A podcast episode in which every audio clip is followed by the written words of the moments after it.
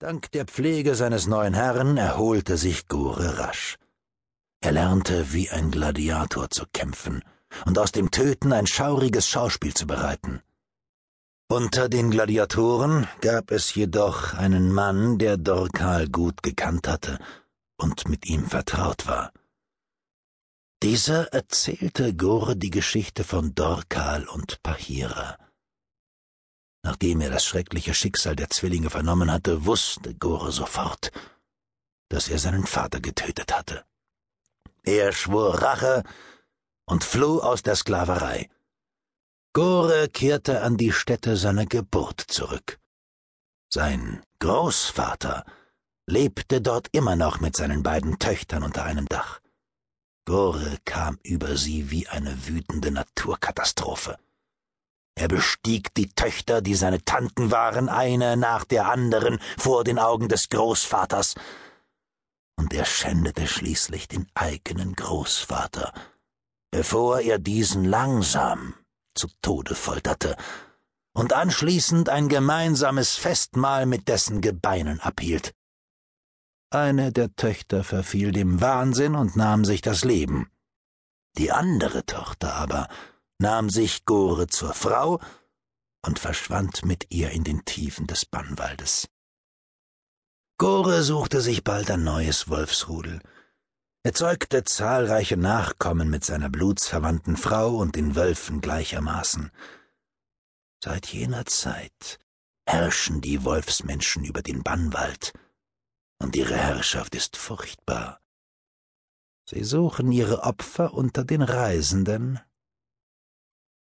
Die Stimme des Alten verstummte. Aufmerksam und ernst blickte er in die Gesichter der Gruppe Abenteurer. Die Ausdrücke, die er darin las, waren unterschiedlichster Natur. Galida zeigte Betroffenheit und einen Hauch von Furcht. Hanjo schien nervös, Kalmin grinste unsicher und Barwulf war offenkundig verärgert. Das ist eine schreckliche Geschichte, stellte Galida fest. Und doch irgendwie tragisch. Ein Schauermärchen für kleine Kinder, wenn du mich fragst, maulte Barwulf ungehalten, während Kalmin und Hanjo zustimmend nickten. Wen willst du damit erschrecken? Telabas seufzte und zuckte gleichgültig mit den Schultern. Es lag nicht in meiner Absicht, jemandem einen Schrecken einzujagen.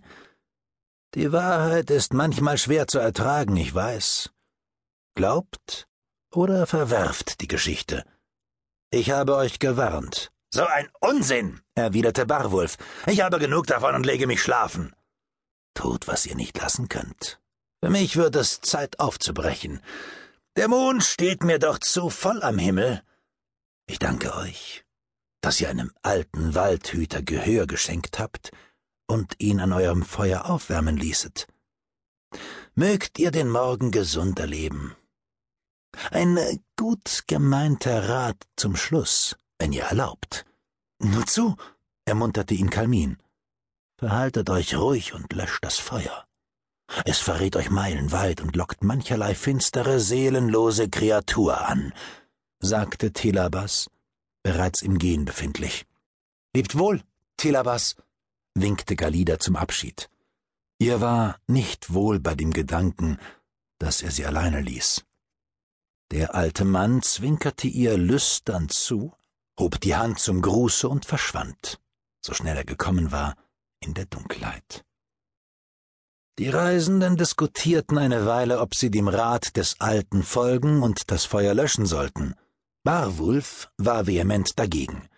Galida setzte sich schließlich durch und überzeugte Kalmin und Hanjo, dass es wohl besser war, den Worten des alten Waldhüters Glauben zu schenken. Sie löschten das Feuer. In der Ferne heulten die Wölfe den Mond an und sangen ihr grausiges Wiegenlied. Barwulf schnarchte, Kalmin wachte, Hanjo wand sich im unruhigen Schlaf und Galida fand überhaupt keine Ruhe. Als sie sich endlich aufmachte, um Kalmin bei der Nachtwache abzulösen, vernahm sie ein unheimliches Geräusch. Sie blickte angestrengt in die Dunkelheit der Schlucht und erkannte unzählige, auf sie gerichtete Augenpaare, die im Licht des Mondes schimmerten. Sie waren gekommen.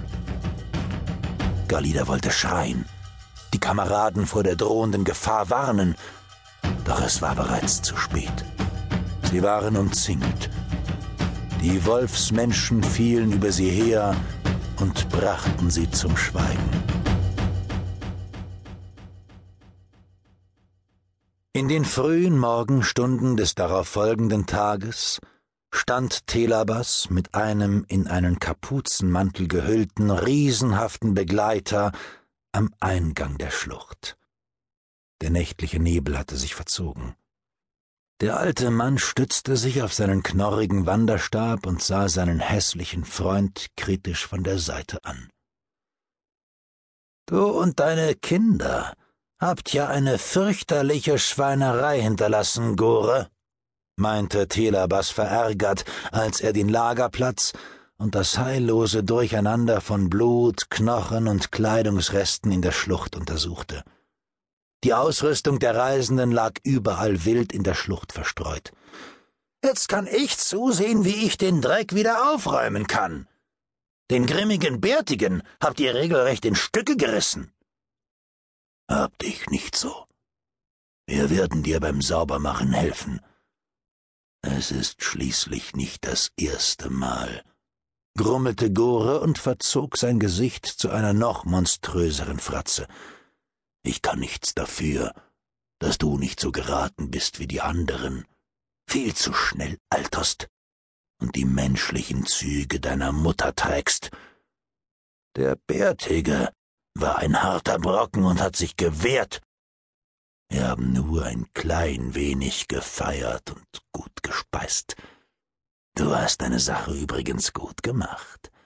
Die Gruppe hat auf dich gehört und das Feuer gelöscht. Du weißt, wie sehr ich Feuer hasse.